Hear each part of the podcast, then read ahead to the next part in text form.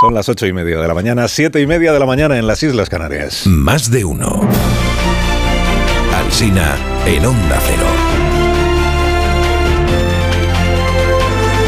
Dirección de sonido, Fran Montes. Producción, María Jesús Moreno, Marisol Parada y Alicia Eras.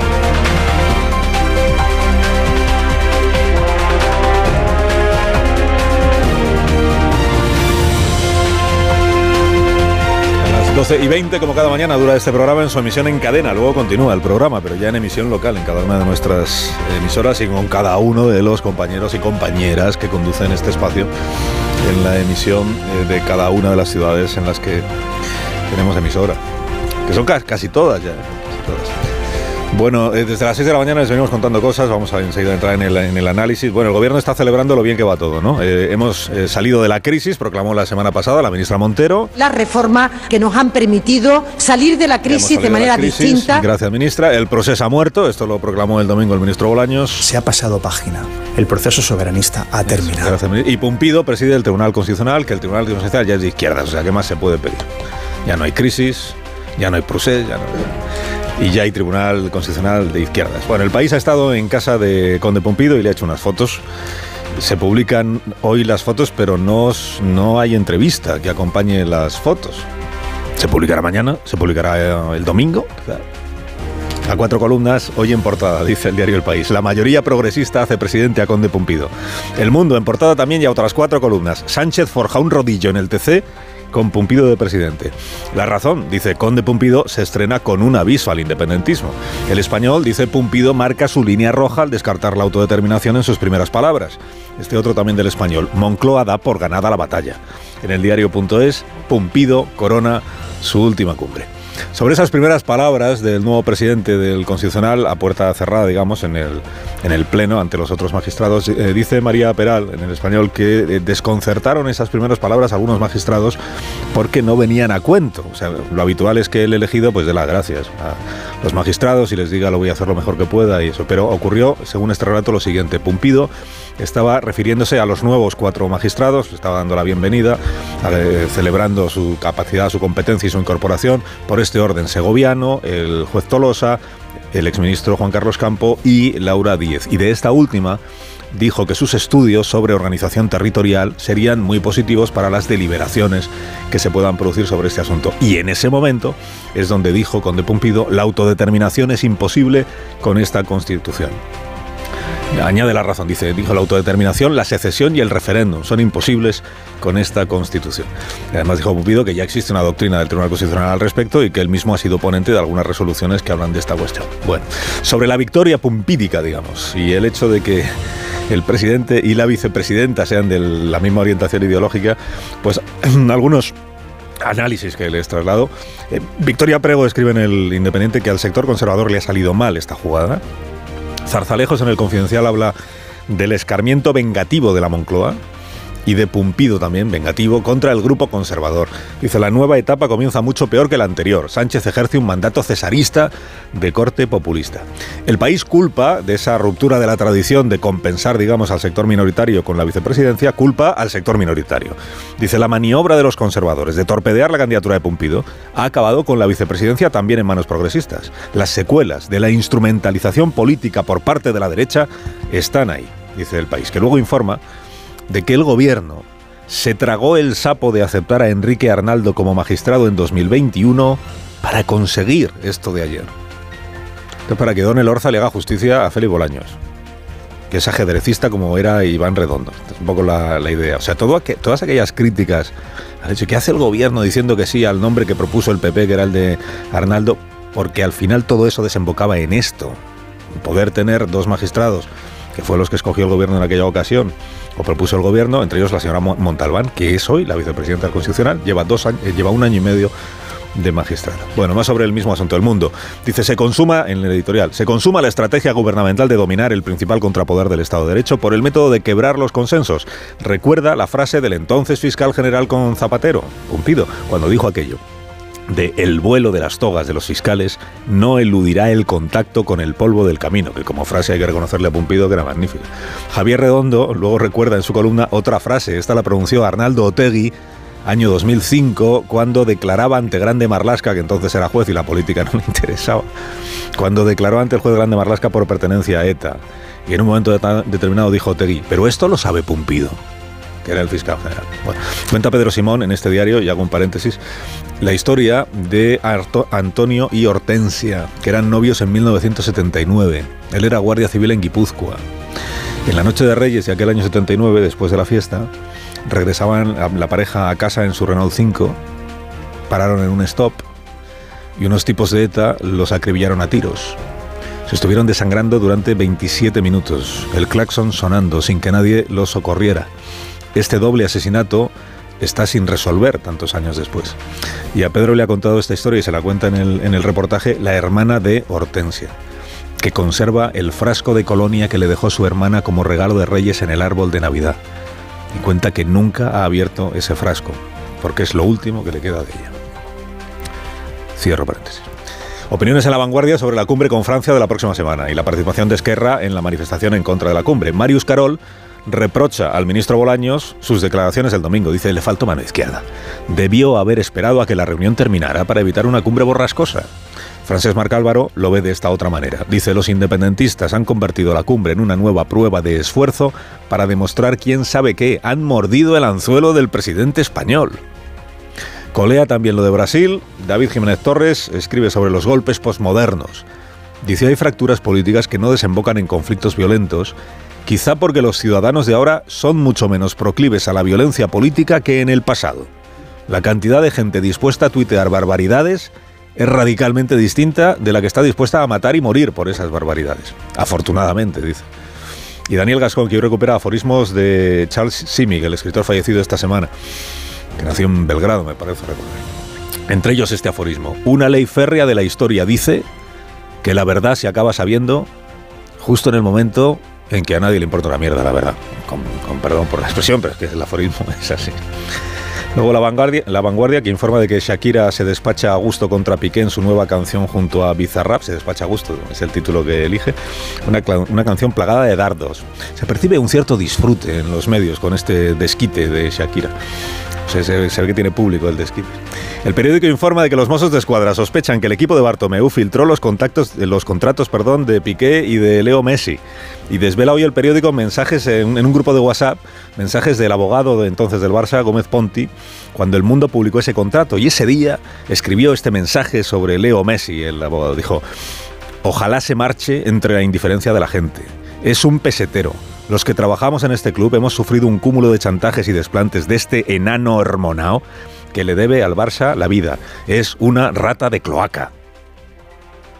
O sea que no era muy partidario de, Leo Messi. Y luego ya por completar la crónica sentimental del día y para que luego Varela no me lo reproche, este título de 20 minutos que dice La promesa de Íñigo Onieva a Tamara Falcó.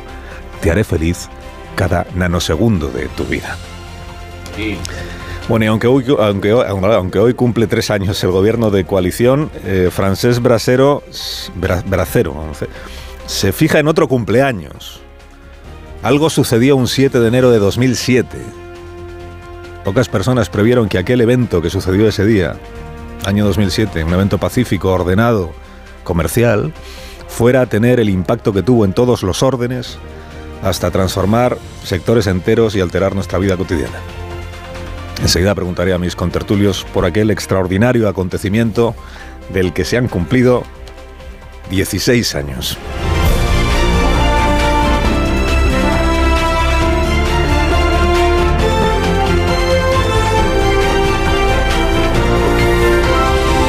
Con Carlos Alsina en Onda Cero, somos más de uno.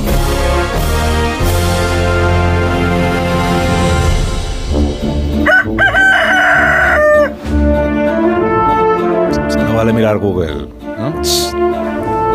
Fue un acontecimiento que ha marcado nuestra vida cotidiana.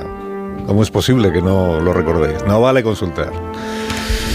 A esta hora, como siempre, recibimos al, Gallo La Torre. Buenos días, Rafa, ¿cómo estás? Buenos días, buenos días, Carlos Alsina. Eh, como nunca os conformáis con nada, os quejaréis ahora que tenéis la primera explicación que ha ofrecido el Ministerio de Igualdad por las negligencias de la ley del CSI, con un extraordinario buen humor la número 2 de Irene Montero, Ángela Rodríguez, la inefable Pam, se desternilla de las críticas, pero aún entre las risas se pueden distinguir tres argumentos.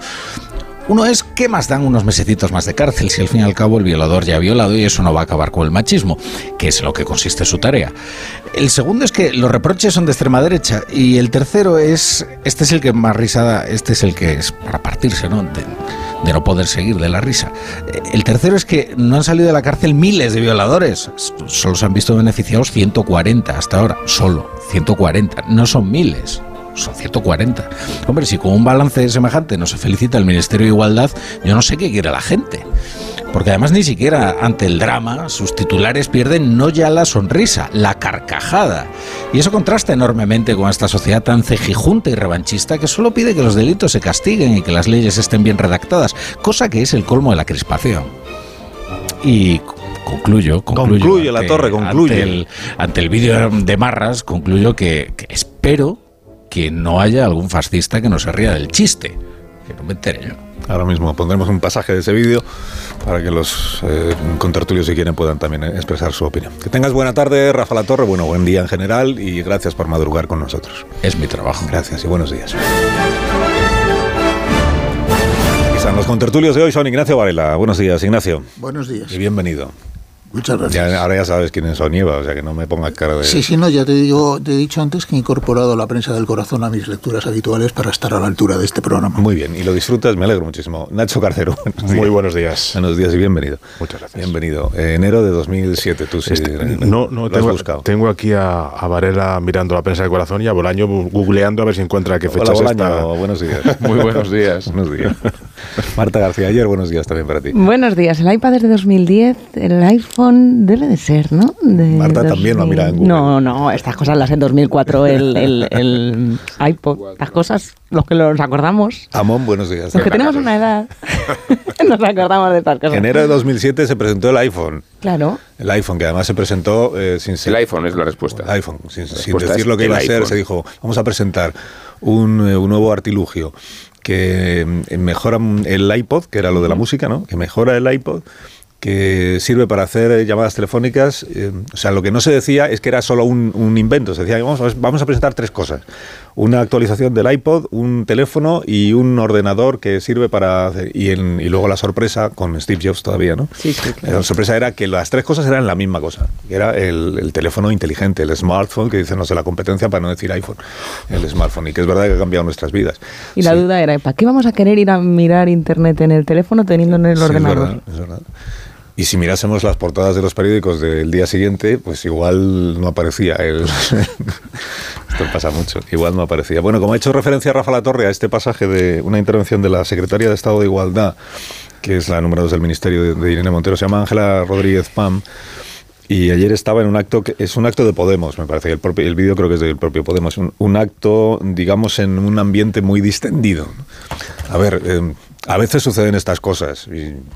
Que no es por justificar a la secretaria de Estado, que seguro que en las próximas horas va a, disculparse o a, decir algo, entiendo yo, sobre esta cuestión. Pero a veces estás en un ambiente que, pues de bromas, de llevarse bien, eh, sale un tema o planteas tú mismo un tema que es un tema muy delicado y no te das cuenta de cómo puede sonar lo que estás diciendo, no ya en ese momento allí ante ese público, sino cuando luego al día siguiente los medios extractamos un pasaje y se lo ofrecemos a los oyentes. Estaba hablando la señora Rodríguez Pam de, de, la protección de las mujeres eh, que, son, que sufren la violencia machista y, ella misma planteó el asunto, o se lo habían planteado, no sé, pero ella misma es la que introduce el tema de la rebaja de penas a violadores o agresores sexuales, es decir, las consecuencias de la ley del solo sí es sí.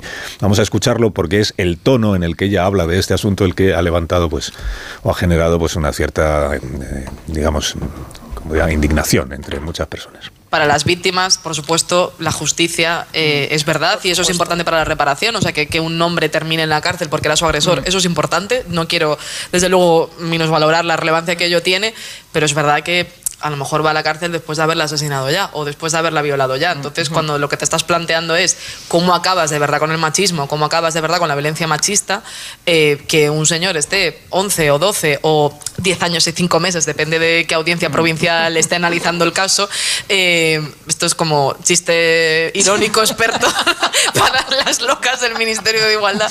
Eh, pero ahora vamos a hablar, ahora vamos a hablar de eso. No vamos a hablar de eso ya, porque me parece importante. ¿Qué está pasando con eh, los violadores eh, a la calle, ¿no? que es lo que nos echa en cara ahora mismo eh, la extrema derecha. Es como de los creadores de las personas van a ir al registro para cambiarse de sexo todas las mañanas, llega los violadores a la calle en plan, po, Cientos, incluso de- miles. miles, oleadas.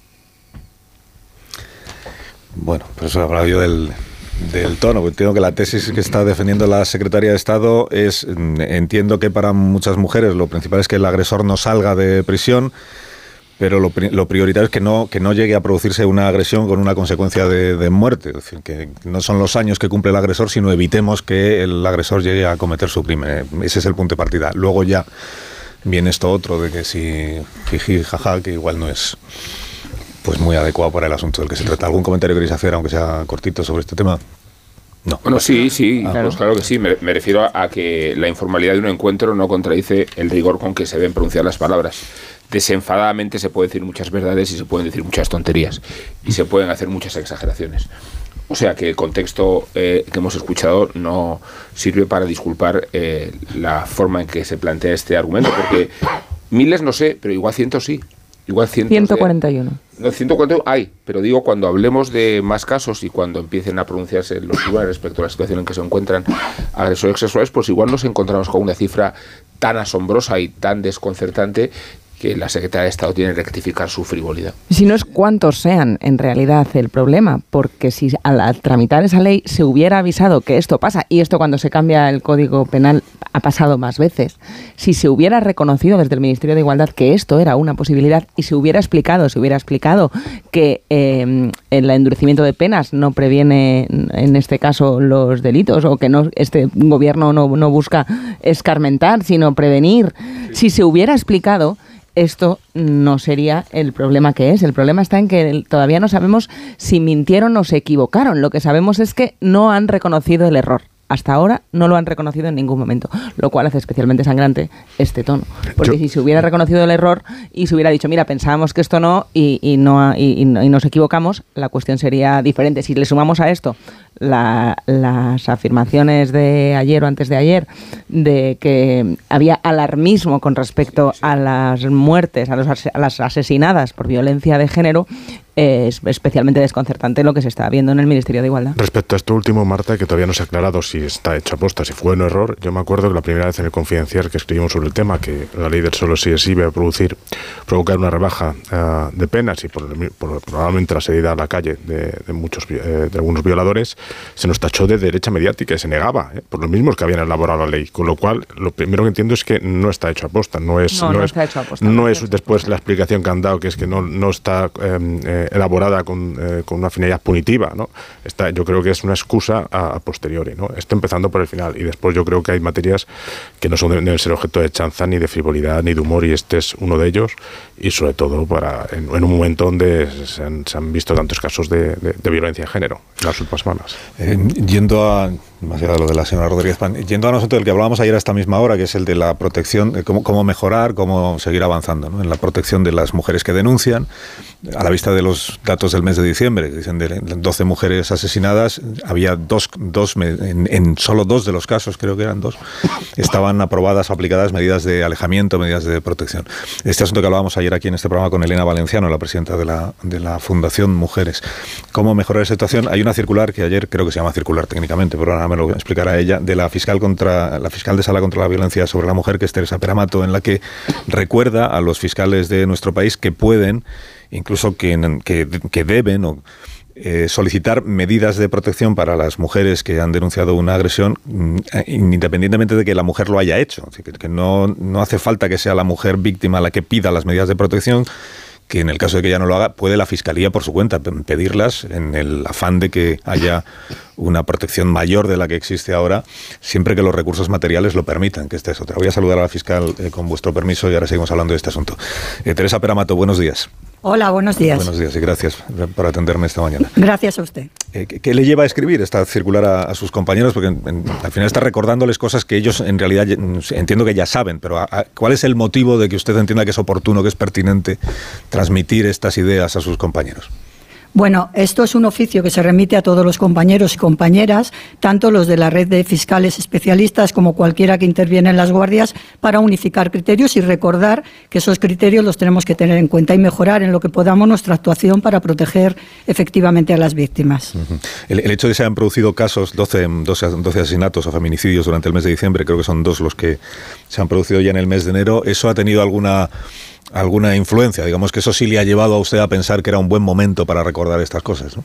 Sí, bueno, cualquier momento es bueno para recordar los criterios de la unidad coordinadora y de la fiscal general, de la Fiscalía General del Estado, pero evidentemente en una situación tan dramática como la que vivimos en el mes de diciembre y principios de enero, pues es bueno recordar a los compañeros cuál puede ser nuestra actuación y además mejorar esa actuación con las indicaciones que se hacen en el oficio. Uh.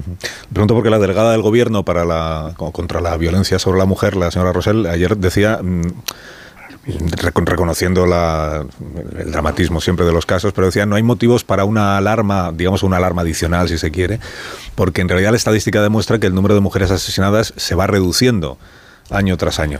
Ayer hablábamos aquí con Elena Valenciano y ella nos decía sí que hay motivo para la alarma, el mero hecho de que se produzca un elevado número de mujeres asesinadas y que en los últimos 20 años en realidad lo que hemos conseguido reducir es un número muy pequeño, nos debería llevar a pensar que algo estamos dejando de hacer que podríamos hacer. Usted no sé qué opinión tiene sobre esto una sola mujer que sea asesinada en el ámbito de la violencia de género es motivo de preocupación. Es verdad que se ha hecho, un, se, si comparamos a lo largo de los años el registro de feminicidios, eh, bueno, pues los números son menos que en el año 70 y en el año 2006, por ejemplo, que recuerdo que eran 72, 73 los feminicidios que se registraron, pero eso no tiene que ser ningún motivo para que nos congratulemos ni para que de, dejemos o, o aminoremos nuestra nuestra preocupación y nuestra alarma. Yo creo que un solo asesinato debe producir alarma y tiene que intentar, tiene que provocar la mejora de nuestras actuaciones.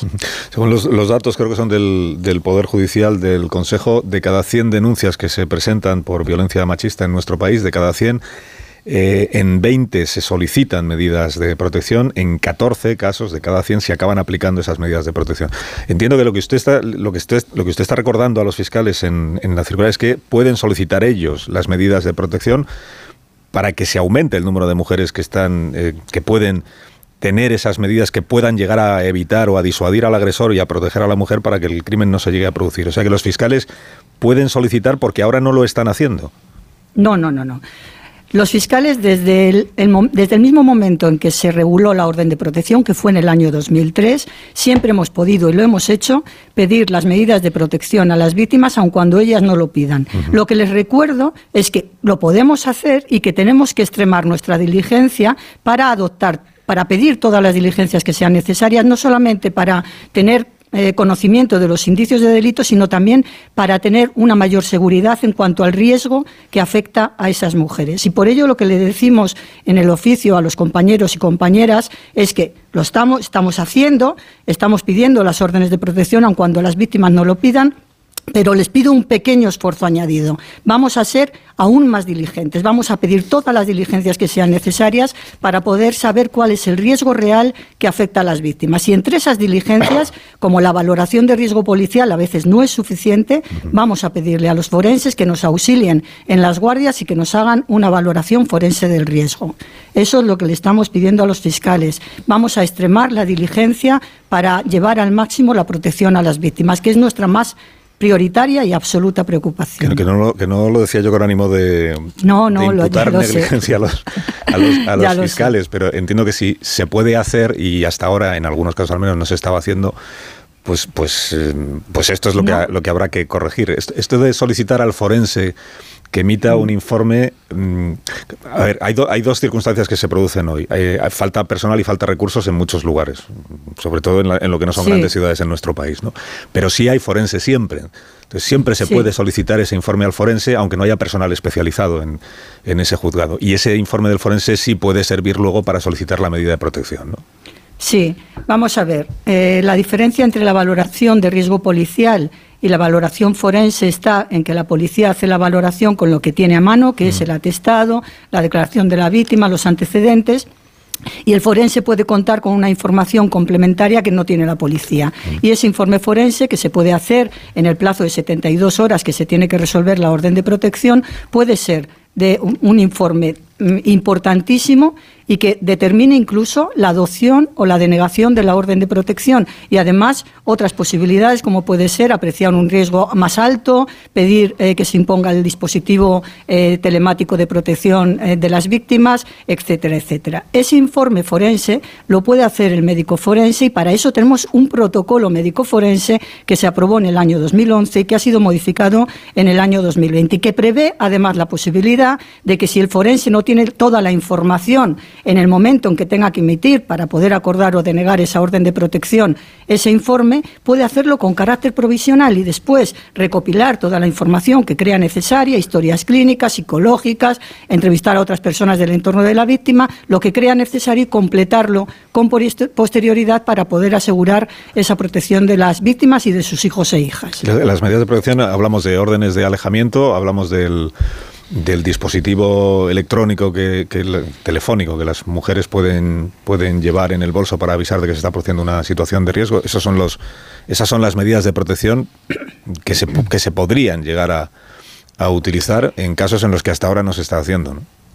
Vamos a ver, el dispositivo eh, telemático de, de, detección de, del riesgo, de la, de la detección de la aproximación, sí. no es un teléfono que lleva la víctima, es un dispositivo que lleva el agresor, que está compuesto por una tobillera y otro dispositivo que tiene que llevar siempre consigo, y un dispositivo que se le entrega a la víctima, que interactúan para garantizar que no se produce esa eh, proximidad en la distancia que marca el juez en su resolución y que en el caso de que se produzca una aproximación se encienden las alarmas y entonces se pone pone en marcha un protocolo en el que interviene la policía inmediatamente, acudiendo a auxiliar a la víctima y al lugar donde se encuentra el agresor para evitar que se produzca cualquier tipo de agresión. Es un dispositivo que garantiza la seguridad absoluta de las mujeres eh, que están protegidas con el mismo. No se ha registrado ningún feminicidio en mujeres que portaban este dispositivo. Por lo tanto, es un dispositivo muy importante.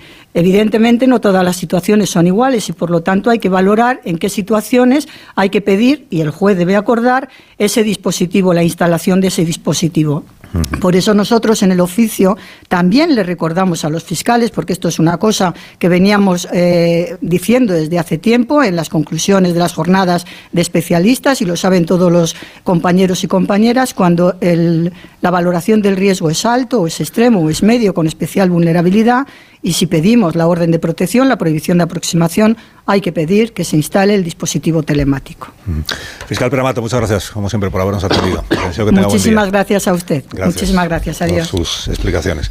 Fiscal Peramato, porque la, la, pulsera telemática de la que ayer también habló el, el Ministerio del Interior, la pulsera se le pone al agresor, cual o al individuo que, es, eh, que, se sospecha que ya ha actuado y ya puede volver a actuar y todavía no ha, sido ingresado en prisión provisional, por ejemplo. O sea, que sigue suelto y para garantizar que respeta la orden de alejamiento. La pulsera telemática la lleva él. La mujer lo que tiene es un dispositivo, decía la, la fiscal que no es telefónico, bueno, lleva una tarjeta para, para, que se produzca en cuanto se detecta que está demasiado cerca, o sea que está vulnerando la orden de alejamiento, lanza un mensaje que se recibe inmediatamente a través de que se recibe inmediatamente en la, en la policía. Bueno, estas son las medidas que están planteadas. Eh, si queréis hacer algún comentario sobre este asunto, podréis hacerlo, pero tengo que hacer una pausa, que si no... Eh, que si no me castigan a mí, Tony. Pues que una, estoy aquí calentando la banda y ya sé, empiezo a estar aquello agotado. Pues ya, pues ya, verás cuando luego hablemos de Puigdemont y de la ah, orden, estoy en encantado. Fin. Un minuto, ahora continuamos. Más de uno en Onda Cero. Carlos Alsina.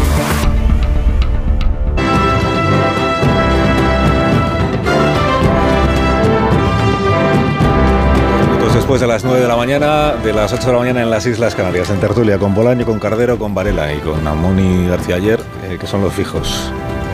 A, a, mi, a, a un lado sí. estáis los discontinuos, Nosotros somos los discontinuos. Sí, pero están contabilizados, porque esto es lo lo preocupante, si están o no En la seguridad social, sí.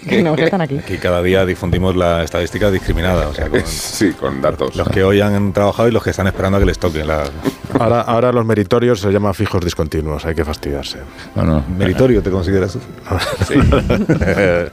bueno, eh, me vamos conformo con ser becario. Yo, eh, vamos a lo serio. Antes de que nos metamos en el asunto del Código Penal y de Puigdemont y, y todo lo demás, y de Conde Pumpido, que es otro de los temas eh, del día. Sobre este asunto de la protección, bueno, más allá de si hay una alarma o no hay una alarma, porque hay quien dice, no, si, si el número al final está reduciéndose, lo que pasa es que se han concentrado en el mismo mes pues un, montón de asesinatos en lugar de estar en meses. Bueno, ya, pero al, margen de eso hay reacción por parte del Ministerio, por parte de la Fiscalía, lo que da idea de cuando menos tienes la sensación de que sí, existe una cierta preocupación adicional a la que pueda haber siempre sobre este asunto y por eso se hacen estas circulares y estos anuncios y se habla de, y se habla de más. ¿Sobre esto queréis decir algo? Hombre, en, en diciembre fue, fue, los datos fueron tremendos, pero es que en enero no vamos no vamos a la zaga. Pero quería referirme a la intervención de la, de la señora Rodríguez Val. ¿no? Pam. Pam. Ángela Rodríguez Pam, la secretaria de Estado de Igualdad que, bueno, dice, recibimos los ataques de la extrema derecha. Me gustaría que nos que definiera lo que es extrema derecha. Todo lo que no es ella. Ah, vale. Eso, eso, eso eh, eh, Rubén ha puesto la rúbrica, la guinda a lo que quería decir. Por eso fijo, porque es, que es, todo lo demás. Exactamente, o sea, todos los que me critican es extrema derecha. Hombre, Habrá gente de extrema derecha, evidentemente, y seguramente sacarán los pies del tiesto, pero las críticas han sido generalizadas y la preocupación es generalizada y la situación no es para tirar cohetes. Con lo cual, hombre, eh, a lo mejor salir de la burbuja eh, y de la zona de confort estaría bien. Varela. Bueno, son 141, decía Marta, y serán muchos más, lógicamente, porque cuando uno cambia el Código Penal para bajar las penas que corresponden a un delito, pues la consecuencia es que bajan las penas que corresponden a ese delito. Eh, y bueno, pues a mí lo que me, como es absolutamente seguro, conociendo las características de estos delincuentes, que de estos 141 y de todos los que vengan detrás, pues muchos reincidirán. El día que reincidan, espero que esta señora eh, tenga la vergüenza torera de ir a ver a las víctimas y comentárselo en el mismo tono jocoso en el que la hemos utilizado a las personas que sean violadas por alguno de estos 151. Vamos a ver, aquí el problema es que eh, al revés de lo que pasa con el tema de la malversación, que es que se mezclan, donde yo creo que es un efecto buscado. Esto no es un efecto de buscado, esto es el, la consecuencia de una chapuza legislativa anunciada por algunos órganos que, como el Consejo de como el Consejo General del Poder Judicial, que emitieron los órganos ya una chapuza legislativa oportunista que se deriva de las prisas que le entraron a Irene Montero para hacer aprobar su ley, su, la suya personal, antes de un 8 de marzo, cuando no estaba ni madura, ni preparada, ni estudiada, ni nada por el estilo. Y la frivolidad del presidente del gobierno en darle paso en el Consejo de Ministros y luego, por supuesto, la mayoría parlamentaria sumisa que la aprobó y tal. Pero no es un efecto buscado, como en el caso de la malversación. Ahora bien, yo creo que no hay que... Creo que estamos cometiendo un error eh, de concepto. Eh, reduciendo todo el problema de la violencia contra las mujeres al número de asesinatos. Es verdad que el número de mujeres asesinadas en los últimos años, salvo en el año 20 y en el año 21, por efecto de la pandemia que tuvo un pequeño bajón, está estabilizado en los últimos 7 u 8 años. Por tanto, algo, algo va mal porque hay pocos países donde se esté empleando tantos recursos y tantos medios en esto de la violencia de género y Mira, en la entrevista de, de, que hizo ayer Elena Valenciano no tuvo tiempo de dar un dato que es muy espectacular. Antes de que entrara en vigor la ley de violencia de género que se dictó en 2004, el 98% de, en el 98% de las eh, agresiones había denuncia previa. Es decir, como no había ningún mecanismo de ninguna clase para proteger a las personas que denunciaban estar en peligro, el hecho mismo de denunciar aumentaba el riesgo. Esto se ha invertido radicalmente. Se ha invertido radicalmente y es verdad que sigue habiendo problemas clarísimos de coordinación, de eficiencia, de prevención, pero yo creo que en, materia de, de violencia de género se ha producido un avance en este país sustancial y además creo que lo peor que se puede hacer es convertir esto en buscar culpables políticos. Eh, Hombre, Ignacio, hay algo peor, ¿no? Que se puede hacer, que es negar que esto exista, porque ese consenso se ha roto en el Parlamento. Desde la ley de 2004 había un consenso y, o sea, tampoco convirtamos al Ministerio de Igualdad en el peor enemigo de lo que tenemos entre manos, porque no olvidemos que hay un grupo parlamentario muy nutrido que niega la existencia de este problema. Bueno, pero hay un consenso político bastante, bastante amplio, exceptuando ese grupo al que tú refieres, que se llama Vox. Hay es uno de los escasos casos en los que hay consenso político muy extendido y donde se ha hecho un esfuerzo en los últimos años extraordinario. Que hay cosas que, que mejorar desde el punto de vista operativo, muchísimas. Eh, pero vamos, el tema de la violencia contra... Ojalá todo el problema de la violencia contra las mujeres en España fuera eh, un problema de, de, 150 mujeres, aunque cada una de, de, 50 mujeres, que son las que han sido asesinadas este año. No, no, no, yo creo que es la violencia contra las mujeres tiene muchas manifestaciones, es un fenómeno crónico de nuestra sociedad eh, que tiene, en fin, orígenes muy atávicos y muy ancestrales y que realmente deberíamos considerar en toda su... y, y además es una fantasía creerse que se soluciona con el BOE, ¿no? 9 y 9, una menos en Canarias. Antes de que vosotros me contéis que va a ser de, de Puigdemont, que va a ser de los condenados por el proceso y acabarán absueltos por el Tribunal Supremo, que pasará con la euroorden, le quiero preguntar a un catedrático de Derecho Penal, por si acaso sirve de ilustración sobre el asunto de la euroorden particularmente y los efectos que tiene la modificación del Código Penal en la situación de quienes todavía no han sido juzgados por sedición y ya no van a poder ser juzgados por sedición porque este delito ha dejado de existir desde hoy en nuestro Código Penal. Enrique Gimbernat, catedrático de Derecho Penal. Buenos días, Enrique. Buenos días. Buenos días y gracias por atenderme esta mañana mucho gusto. Bueno, eh, rehacerla, eh, hemos contado esta mañana que el juez Yarena está rehaciendo o revisando la euroorden porque entiendo que es obligación suya, o sea que no le queda otra, que una vez que hay un delito que aparecía en la euroorden y que ha dejado de estar en nuestro Código Penal, no le queda más remedio que modificar la euroorden y valorar de qué, por qué delitos puede reclamar a Puigdemont y por cuáles no, ¿no? Sí. Tiene que borrar, la, tiene que borrar la sedición de la euroorden, por decirlo de una manera, así que sí. podamos entender. ¿Y, ¿Y, qué opciones tiene entonces a partir de este momento para conseguir que Puigdemont sea entregado y, y para que sea juzgado mmm, por qué delitos? Bueno, yo creo que en primer lugar hay que ver cuál es la situación de los hasta ahora condenados, porque claro, a estos condenados, eh, que han sido condenados apenas entre 12 y 13 años y 13 años de inhabilitación, eh, que son, bueno, pues eh, Junqueras y los demás que eran miembros del gobierno, eh, a estos eh, hay que ver hasta qué punto eh, la nueva modificación del Código Penal les beneficia o no les beneficia. Una vez que hayamos llegado a esa conclusión de si les beneficia o no les beneficia, habrá que ver cuál es la situación de los que están fugados o los, de, los que están pendientes de, de ser juzgado porque ya se ha dictado auto de apertura de juicio oral. Aquí con esta reforma del Código Penal ha pasado algo parecido a lo de la ley del solo sí es sí. ¿En qué sentido? En el sentido que obviamente es que la republicana quería favorecer muy notablemente a los golpistas catalanes, pero le ha salido mal porque pues ignoran cosas fundamentales del derecho penal e ignoran además eh, la evolución legislativa de determinadas formas de, de determinadas formas de malversación. Eh, es que la republicana decía, bueno, vamos a ver, es que realmente ellos no se han no se han beneficiado, eh, han pagado un referéndum y por tanto eso no debería ser malversación. Pero es que es ignorar lo que quiere decir el ánimo de lucro en el sentido jurídico penal y hay unanimidad desde décadas, tanto jurisprudencialmente como desde el punto de vista doctrinal.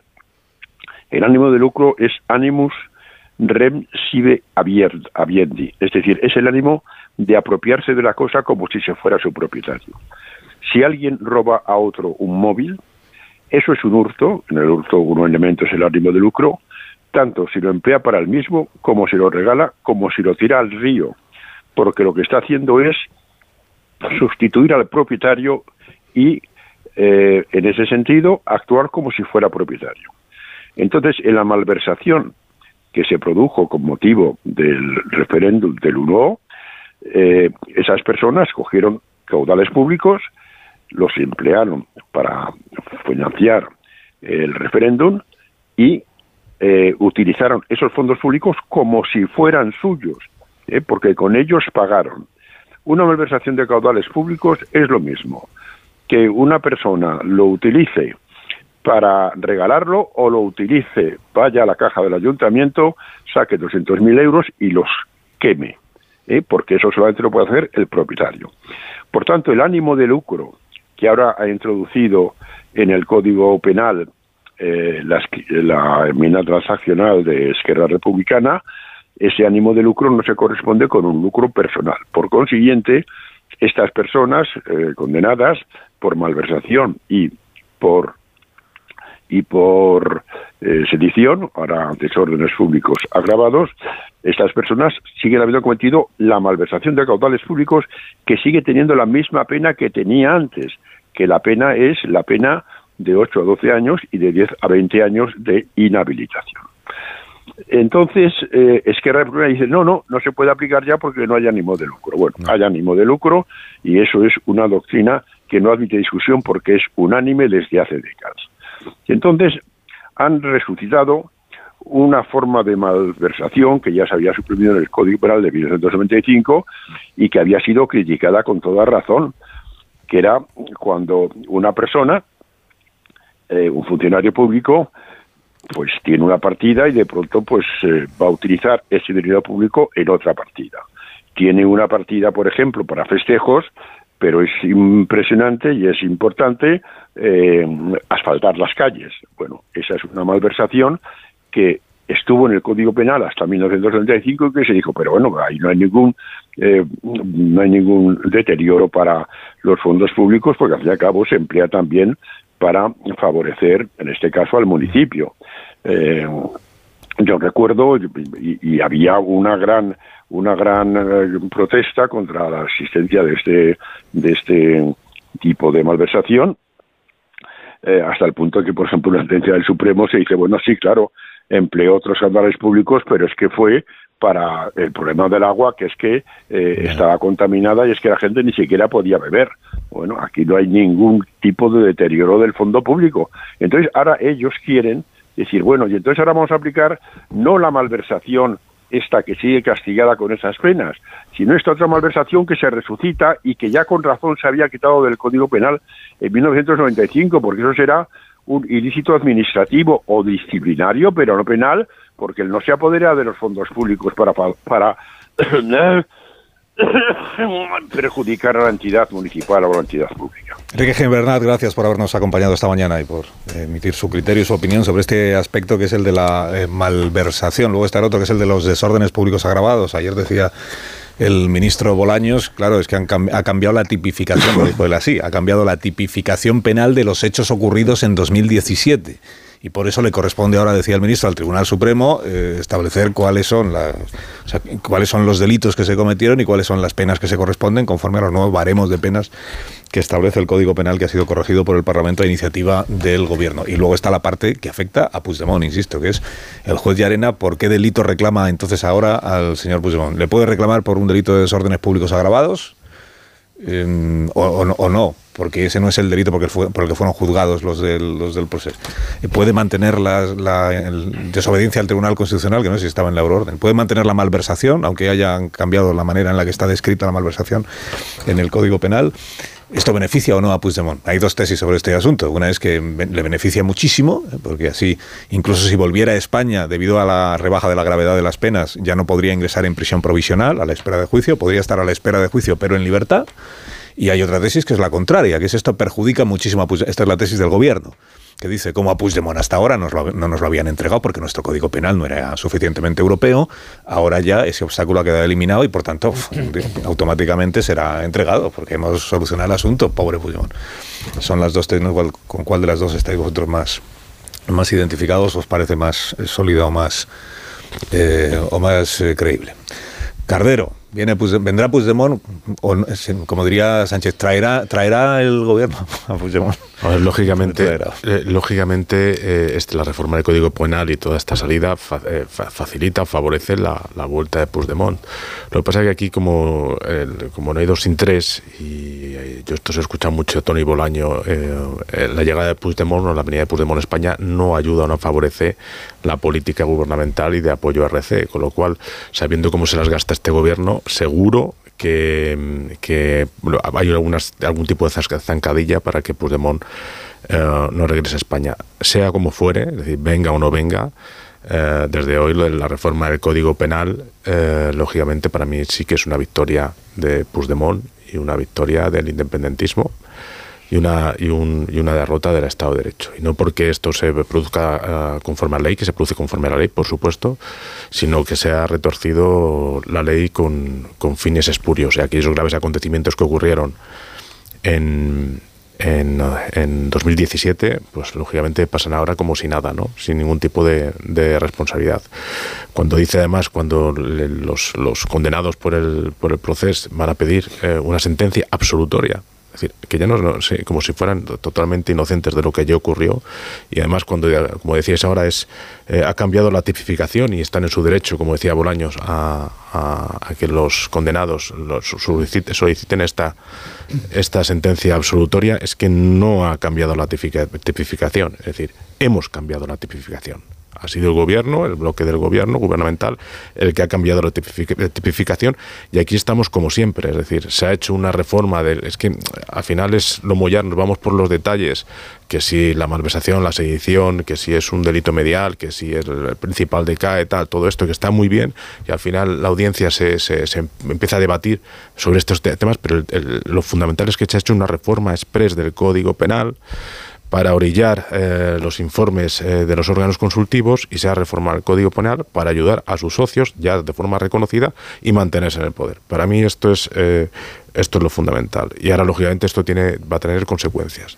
Y una de las consecuencias de las que hemos hablado, además de si viene o no Puigdemont, es lógicamente lo del juez Arena y es que va tumba parcialmente las euroórdenes del juez Arena La imagen que da España eh, de cara afuera con todo esto es absolutamente patética. Es decir, si nosotros mismos indultamos a los condenados, si nosotros mismos tumbamos la sedición, si nosotros mismos vamos a declarar inocentes em, eh, a los condenados por el proceso, aquí vienen las instituciones europeas, aquí viene el Tribunal Superior de Justicia Europeo para pronunciarse sobre la cuestión prejudicial de Yarena, que viene si la inmunidad de Puigdemont, si nosotros mismos somos los que estamos poniendo cadillas a nuestros mismos procesos judiciales internacionales. Yo creo que él, es un punto de inflexión y la imagen de España ha quedado muy dañada y yo creo que es una victoria del independentismo frente al Estado de Derecho. Tony. Yo creo que la imagen de España, Nacho, ya quedó dañada con los fiascos judiciales que, tuvimos durante todo este proceso. Yo no me atrevo a, augurar qué es lo que sucederá, si volverá o no volverá Puigdemont. Sin duda, si vuelve Puigdemont, el primer gran perjudicado, políticamente hablando, es Esquerra. ¿Eh? que yo creo que a los de Esquerra les tiemblan las piernas y el movimiento de la semana que viene, que estar, es estar sorbiendo y soplando a la vez en la cumbre eh, franco-española mm, viene motivado por este pánico ante la cercanía de unas elecciones. Yo no quiero ni pensar que Puigdemont desembarque en plena campaña, en plena campaña electoral y qué es lo que puede pasar. ¿no? Con lo cual ahí tenemos el primer, el primer elemento de, discusión política. Luego, a nivel judicial, yo, Carlos, eh, me declaro incompetente, o sea, no sé lo que, lo que sucederá, ni tengo ni idea. Pero, pero, el, vamos a ver, en el 17 algo pasó. Si se ha eliminado el delito de sedición y ahora hay otro de desórdenes públicos agravados, quizás habrá que eh, corregir esas penas en función de este delito. O como decía la magistrada eh, Balaguer, a lo mejor no todos con el, con el mismo baremo, porque no es lo mismo Jordi Sánchez y Jordi Cuixart, que no tenían responsabilidades en el gobierno, y los que estaban en el gobierno. Algo hicieron, por el amor de Dios. El, es camino de la absolución, si es que el delito no existe. Sí, pero fíjate. hay matices. Con la malversación se puede matizar eh, qué carga penal conlleva y a qué se expone Puigdemont y hay teorías de que ni siquiera tendría que pasar por la cárcel. Mm, Pero Eh, es que ahí está el tema, ¿eh? la malversación. no, pero la Están sedición, condenados por no. malversación No, en sedición- función de la sedición. Si ahora no hay sedición, ¿cómo se liga esto? Esto lo, lo que habrá que ver que diga. Lo dijo ayer, el- es que lo dijo el ministro Bolaños ayer. Sí, es que lo dijo. Dijo, si el, Dice el- tantas cosas el el delito tal como lo conocíamos no existe, ha desaparecido, pues, pues Puigdemont en ese sentido no tiene otra, bueno, no tiene, tiene un horizonte expedito porque de hecho Yarena tiene que retirar los argumentos por los que solicitaba su Bueno, ya, la ya lo- orden. O sea, ya lo pero- tuvo pero- que pero- hacer pero una vez. de la- Lo dice Bolaños como si, como si el cambio de tipificación cayera del cielo. Ha cambiado. No, Eh, ya, ya. eh, yo- yo- No, pero- una cosa es que te tomen por tonto y otra cosa es que te llamen tonto a la cara. Yo creo que esto empieza a ser preocupante. y Arena, y Arena ya lo tuvo que cambiar. Acordaros que tuvo que cambiar la, la euroorden para, eh, al no ser condenados Por rebelión. por rebelión, tuvieron que, que cambiar. Y luego, la última cosa, Carlos. Se ha montado un circo que yo creo que hay alguno que tiene, tiene un Alzheimer galopante en la política catalana. El procés definitivamente se ha cerrado. No lo dice ni Pedro Sánchez, no lo dice eh, ni el ministro Bolaños, sino que lo dice Jordi Sánchez, a la sazón, en aquel momento secretario eh, general de Junts, saliendo del Palau de la Generalitat tras la ruptura del, del gobierno. Porque el procés, desde mi punto de vista, era un medio para conseguir un fin. El procés, el medio, fue un fiasco. Y lo reconocen los hechos que han sucedido a lo largo de estos, de estos años, donde una parte del independentismo se separa de esta al- algarada permanente que era el, el procés. Pero el fin sigue, lo siguen manteniendo, hombre. eh, evidentemente que lo siguen manteniendo. Otra con cosa es la que lo, que- peculiaridad que de lo que ya no es delito, que no es delito repetir. Claro. No, no, sí que, sí, que, sí que será delito. Cuidado, sí que será delito. Hay un delito de desórdenes. Ah, amigo. Eh, Cuidado. Qué eh, miedo, eso, qué miedo. eso, o sea, a ver, Tony, eso To- es Tony, seguro. El proceso Pero- acabó porque estos señores ¿Qué- fueron qué- a la cárcel. No, ¿vale? el proceso acabó proceso porque se rompe la unidad el- del independentismo. no, Fijaros que el proceso hasta- se rompe cuando estos señores empiezan a ir a la cárcel y se dan cuenta que sus actos tienen consecuencias. Cosa que no va a ocurrir, como dice Rubén, a partir de ahora. Ignacio Y quiere el- también intervenir en la Bueno, conversación. bueno, Sí, es que yo creo que yo creo que no deberíamos caer en la trampa eh, de enredarnos en las eh, vericuetos de técnica jurídica de todo esto, porque es la trampa que nos están poniendo para que los árboles no nos dejen ver el, el bosque. Eh, a ver, estas reformas legislativas no tienen nada que ver con ningún tipo de inquietud, preocupación eh, del gobierno ni del presidente del gobierno sobre la pulcritud jurídica de la del Código Penal, ni nada por el estilo. Eh, vamos, de hecho, dudo mucho de que Pedro Sánchez se hubiera leído el Código Penal nunca jamás en su vida. Bueno, el Código Penal o cualquier otro libro, pero vamos, concretamente el Código Penal. Eh, lo- lo- antes de que esto se planteara. te cae bien el presidente del gobierno, lo veo, lo veo. A ver, aquí lo que hay de origen No exuda humanismo. en el, en el- en el- en el origen de la en el origen de la legislatura se establece un compromiso político eh, del gobierno del presidente del gobierno con uno de sus aliados compromiso político que consiste en borrar todos los efectos jurídico-penales de la insurrección institucional del año 17 e irlos borrando progresivamente, eh, pues que empezó con el indulto y tal, hasta producir una situación material, no formal, de amnistía en lo que se refiere al pasado y de impunidad en lo que se refiere al futuro, es decir, en lo que se refiere a posibles futuras insurrecciones institucionales como la que se produjo o de otra manera, con la única condición de que no haya violencia física. Muy bien. Bueno, pues ese compromiso se ha ido cumpliendo y ya está. Y se ha cumplido hasta el final. ¿Qué es el problema que se han encontrado? Pues el problema que se han encontrado es que, eh, como no pueden dictar, como les hubiera venido bien, un artículo del Código Penal donde diga eh, se elimina la malversación de fulanito, menganito, menganito y menganito, ¿verdad? Porque en el Estado moderno resulta que la ley tiene vocación de generalidad, pues cuando tú eliminas un delito o rebajas la- drásticamente la pena de ese delito, estás favoreciendo a todos los reos de ese delito. Por tanto, si tú bajas las penas por malversación, eso beneficia a todos los malversadores. Si eliminas el delito de sedición, eso beneficia a todos los sediciosos pasados, presentes y futuros. Desgraciadamente son futuros también. Son los, claro, son los principios generales del derecho en un Estado moderno. ¿Qué le vamos a hacer? Y entonces, pues el presidente del gobierno del gobierno ha, la rebelión asumido, sigue ¿eh? ha, asumi en el ha asumido el, el, el coste político de por cumplir el compromiso político de origen que da lugar a todo esto, que no tiene nada que ver con ninguna clase de preocupación técnica por la perfección de las definiciones jurídicas del eh, Código Penal, sino con un, pues con un pacto político, pues muy bien, pues si eso significa que... Entonces, ¿qué es lo que voy a hacer? Pues lo voy a hacer lo antes posible de las elecciones para ver si entre la amnesia colectiva y tal consigo que esto tenga poca importancia en las elecciones. En cuanto a lo de Puigdemont, pues sí, estoy en parte de acuerdo con Tony. Eh, Puigdemont, naturalmente, vendrá a España e intentará venir cuanto más daño haga y cuanto más daño haga a sus rivales políticos naturales, que son eh, Esquerra Republicana de Cataluña. Y el gobierno, que está muy interesado por la salud política de Esquerra Republicana de Cataluña, hará lo posible porque Puigdemont no venga antes de las elecciones. Pero vendrá, dará una rueda de prensa en Barcelona con 200 o 300 periodistas, se paseará triunfalmente por la ciudad y no le pasará absolutamente nada.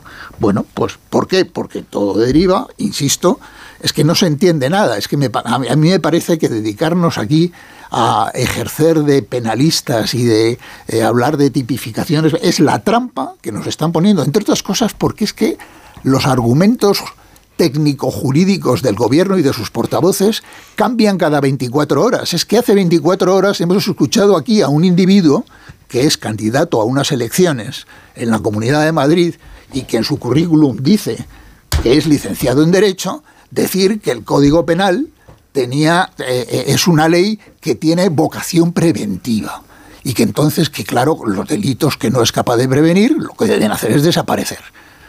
Bueno, pues muy bien, pero esto, pero esto es porque estaban aquí sentados y entonces pues lo pillaron, ¿no? Y, como no, no, vienen a las entrevistas leídos, pues, pues les pasa. Al Bolaños, pues hoy tiene una teoría y mañana tendrá la contraria. Bolaños, da igual. Dicho, o sea, no, no, Bolaños, ¿eh? Bolaños. Pues bueno. da igual, si es que todo este rollo jurídico penal es... A mí me interesa mucho el rollo jurídico penal, lo admito, lo confieso, Varela, lo confieso, sin que eso signifique que todos los días no expliquemos quién inició esto y con qué objetivos. Yo creo que es perfectamente compatible las dos cosas.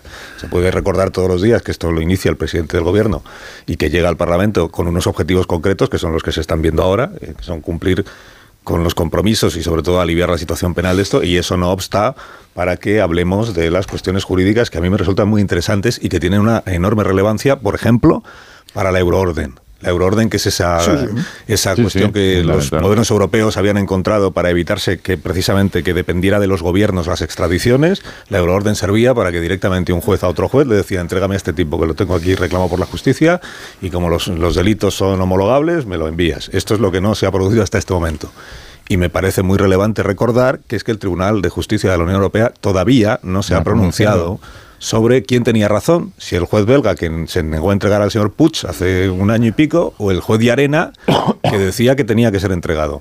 ¿Qué pasa si el día 31, bueno, no sé si el Tribunal de Justicia de la Unión Europea ahora ya mmm, se pronunciará o no? Esto no, no, no, no las, las órdenes han cambiado. Sí, pero, si me, pero claro, sí, sí, pero sí que lo hará. Si el Tribunal de Justicia el día 31 de enero dice, pues tenía razón el juez de Arena, el señor Puigdemont tenía que haber, bueno, el señor Puig y los demás tenían que haber sido entregados a España para ser juzgados por sedición. ¿Y entonces qué pasa? Pero si me permites apostillarte, no, se, se esto es muy interesante. Es verdad que esa reflexión que tú haces, desde el punto de vista político, nos llevó y le llevó al gobierno en su origen, cuando el gobierno decía estaba pendiente de ganar unas elecciones y decía que esto era, por supuesto, una rebelión de libro, no, no sedición y todas esas cosas que decía, a decir, mire usted, esto de la euroorden es un mecanismo que está fracasando y, por tanto, el gobierno español promoverá un, una acción en la Unión Europea para reforzar la eficacia del mecanismo de la euroorden, que eso sí es un razonamiento. Eh, político. De esto todos, esto se haga, por, por, favor. De hecho, olvidado, el señor ¿eh? Puigdemont no ha vuelto porque no se fía de la resolución del, de final de mes no se fía de lo que pueda salir y les dice no vayamos a acelerar porque em, en Cataluña se anuncia la vuelta de Puigdemont yo creo que y no me creo eh, no creo equivocarme desde el verano del año pasado ¿eh? en el mes de abril ¿eh? los voceros habituales decían en el mes que viene viene Puigdemont bueno los meses se hacen eternos larguísimos y aquí no, no ha vuelto pero déjame hacer una puntualización no porque va a ser larga y tengo que poner una muy corta el independentismo se rompe, Nacho, evidentemente por la sentencia, pero se rompe se rompe porque tiene, eh, son conscientes, al menos una parte, de la derrota política. Y bueno, lo estamos viendo. Yo lo que no veo es el independentismo roto por ningún sitio. sí, sí. a ver, el fin del, independentismo no, pero el independentismo como tal. Su mejor resultado disfruta de su mejor resultado electoral. Ahora se enzarzáis y ahora no me dejáis hacer la pausa. No, Rubén, pero divididos. Tiene 33 diputados el gobierno catalán. Es un Más de uno. Onda Cero. Carlos.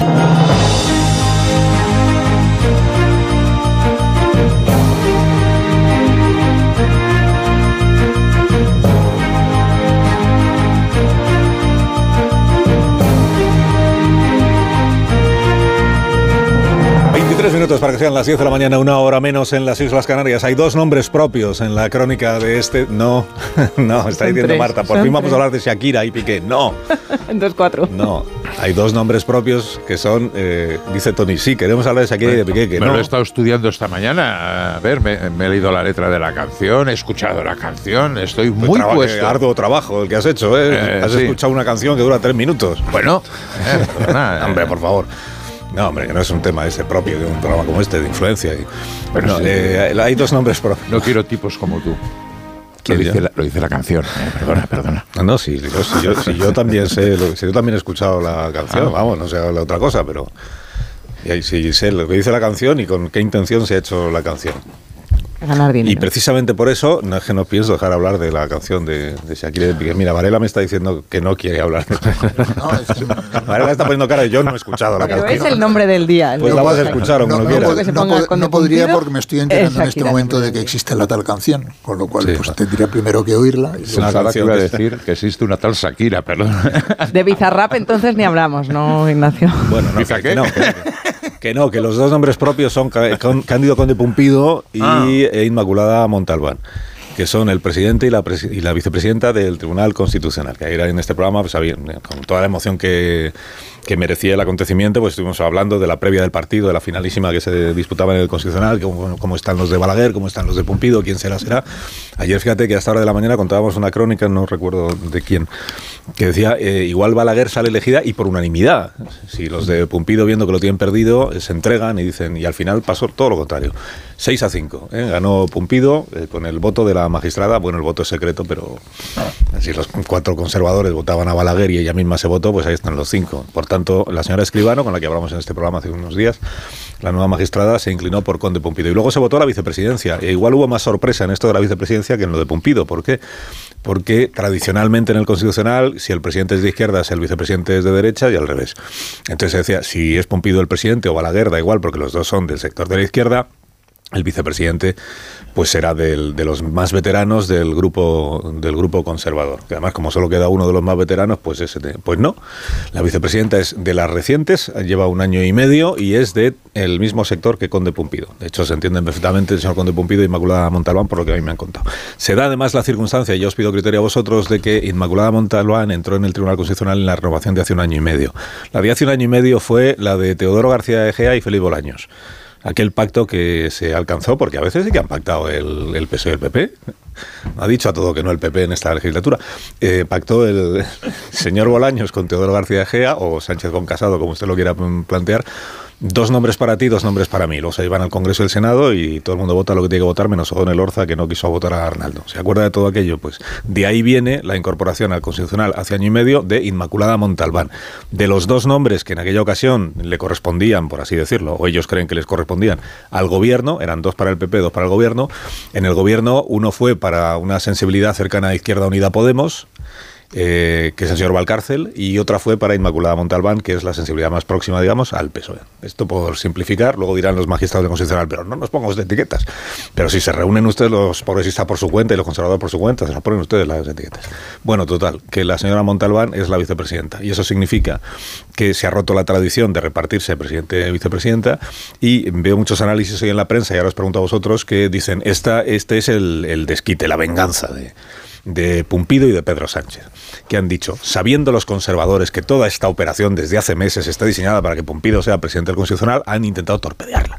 Han hecho todo lo que estaba en su mano para impedir que Pumpido presidiera el Tribunal Constitucional, incluyendo que los vocales del CGPJ se negaban a elegir a Vandrés como magistrado, porque sabían que Vandrés iba a votar a Pumpido. Pues mira, les ha salido mal.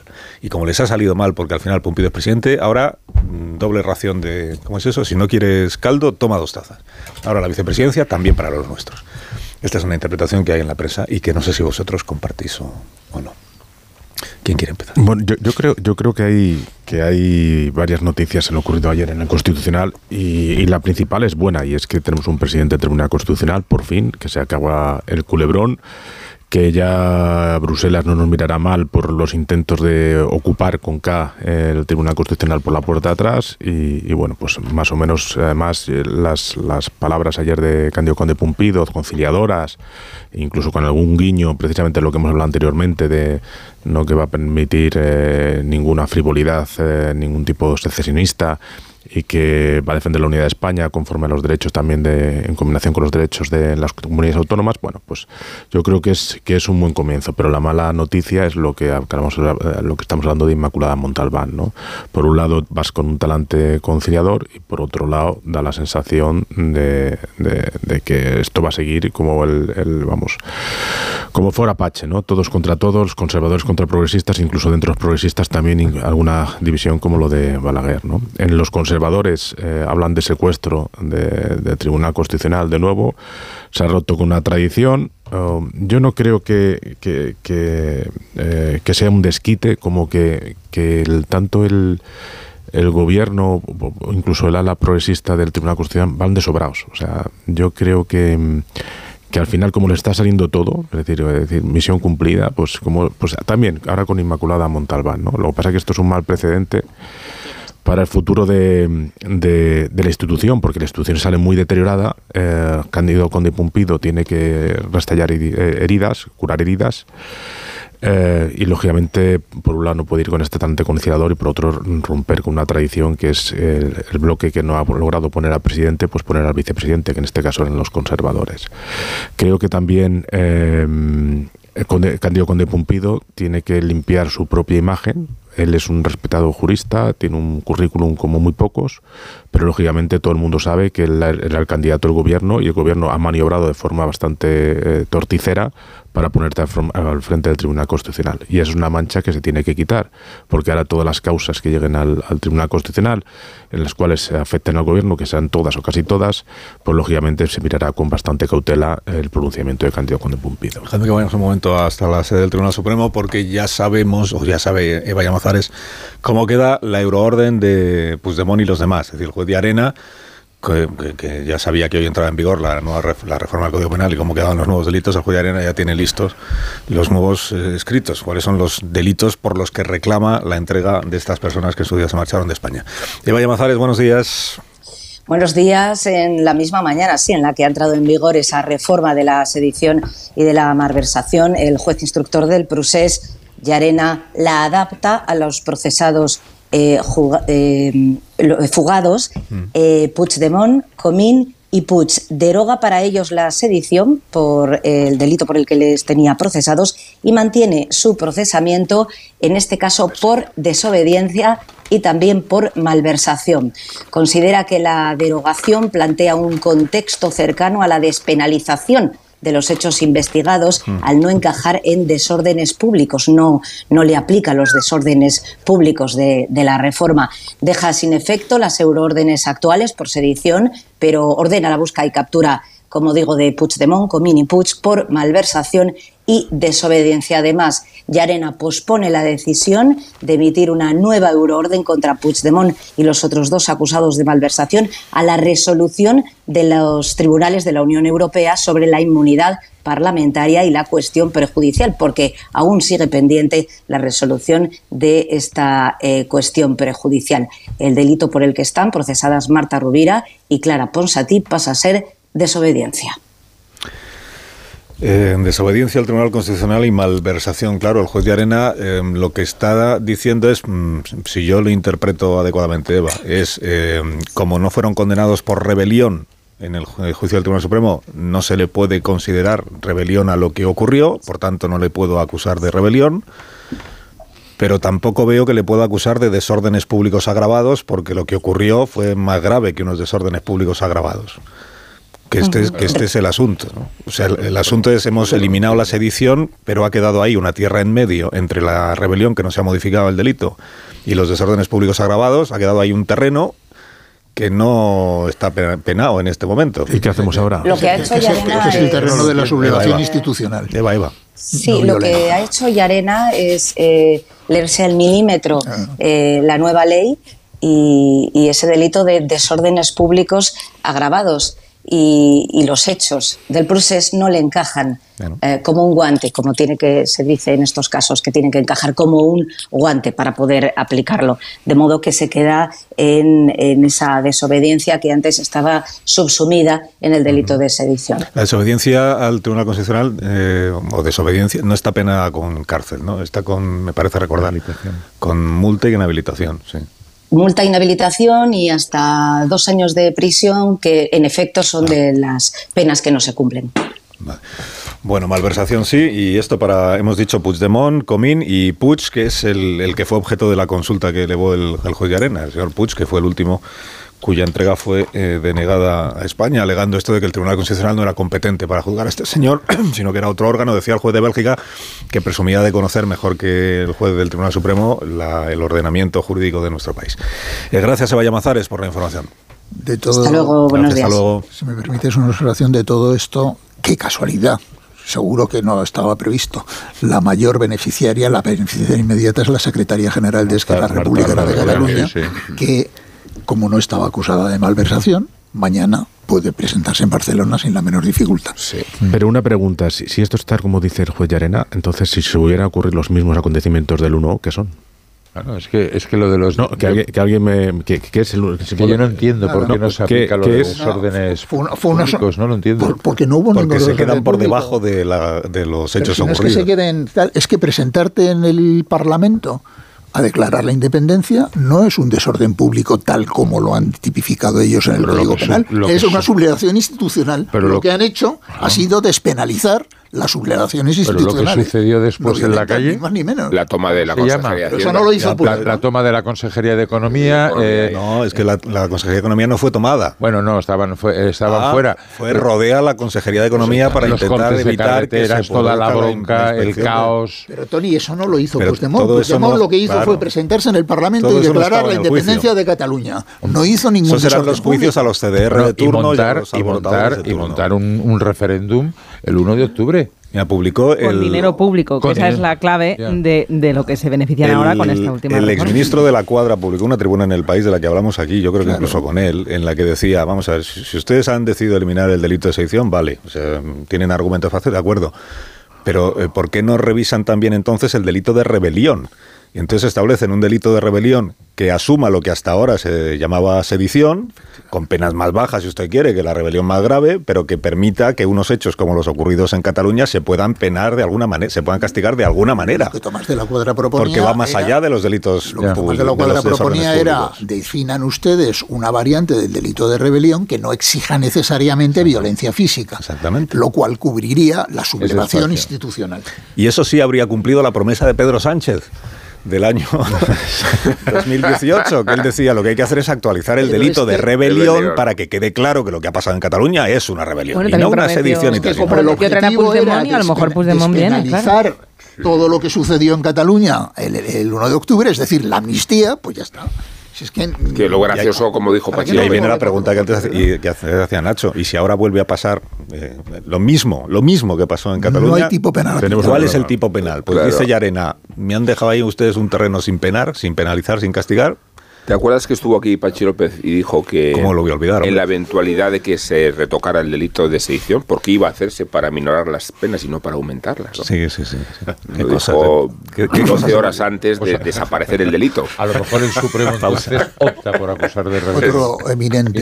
porque mm, de desórdenes públicos no serviría. Sí, pero no sé si puede. Claro, ya, pues que ya el Tribunal Supremo dijo que aquello no era una rebelión, era una sedición, que no era una rebelión porque era una ensoñación o no sé. No, porque no había violencia. Porque no había No, violencia sí que había. había, un, había, una, había tumultos, ¿cómo es? Una. Porque si no, tampoco hubiera sido sedición. Tenía que haber tumultos y lo, que no había era, bueno, es igual que si entramos en, no va a entrar Ignacio Rodríguez Burgos, entramos en, la materia jurídica esta. Pero bueno, la noticia hasta ahora de la mañana es que el juez Llarena ya ha, rectificado, ha revisado o ha adaptado su euroorden a la nueva legislación y eso significa que no reclama ya a Puigdemont, a Puig, a Comín, hemos dicho. Por sedición lo reclama por eh, malversación y desobediencia y no por desórdenes públicos agravados, que este es, digamos, lo más novedoso en lo que se refiere a la interpretación del nuevo Código Penal. Una pausa y ahora mismo escuchamos la actualidad económica. Más de uno en Onda Cero. De la actualidad económica en un minuto que contamos esta mañana, Ignacio. Pues mira que los inversores inician la jornada con la mirada puesta en Estados Unidos. Hoy se conoce el dato de inflación estadounidense del mes de diciembre y por lo tanto del cierre del año. Y esto es importante, es de una importancia capital para conocer después el ritmo de avance, de crecimiento, de subida de los tipos de interés por parte de la Reserva Federal y por extensión, por contagio, pues también influye en el ritmo de aumento del precio del dinero y de la financiación, del coste de financiación en el Banco Central Europeo. Ya por lo pronto el gobernador del Banco de España insiste en que los tipos de interés seguirán subiendo en este continente. ¿Y hasta dónde? Bueno, pues el límite, el techo, esa es la clave. El encarecimiento de la financiación ya tiene consecuencias, como por ejemplo pues un retroceso en la venta de viviendas. Si te sale más cara la hipoteca, pues difícilmente eh, puedes acceder a la casa de tus sueños. En la bolsa esperan relajación de precios y el IBEX sube ahora un 0,72% y está a punto de superar la barrera de los 8.800 puntos con los valores, las empresas relacionadas con el sector turístico y del transporte, pues son las que más tiran del carro. Ahora mismo Meliá, IAG, Amadeus son los valores que más sumen, suban, eh, esto teniendo en cuenta la recuperación del turismo, más del 83%. Así que, y esto justo antes del inicio de Fitur. Tengáis, eh, gracias, Senado, que tengas buen día. Tengas buen día. Pues os vais, ¿no? Unos Callahan para estas personas, Marisol. Para que os vayáis de rebajas con el zapato más cómodo del mundo. Innovación tecnológica y diseño se unen para ofreceros un producto de máxima calidad con un estilo contemporáneo que garantiza el bienestar de tus pies y la comodidad que siempre caracteriza Callahan Adaptation. Tecnología, diseño y confort a buen precio. Encuentra los zapatos que te harán disfrutar de una experiencia única al caminar. A la venta en las mejores zapaterías y en callahan.es. Adiós Varela. Adiós. Adiós Cardero. Adiós, Bolaño. Adiós García ayer y adiós. Bueno, mañana hablamos de Shakira porque no habéis querido hablar hoy. Adiós Carlos. Adiós Carlos. Son las 10, las 9 en Canadá.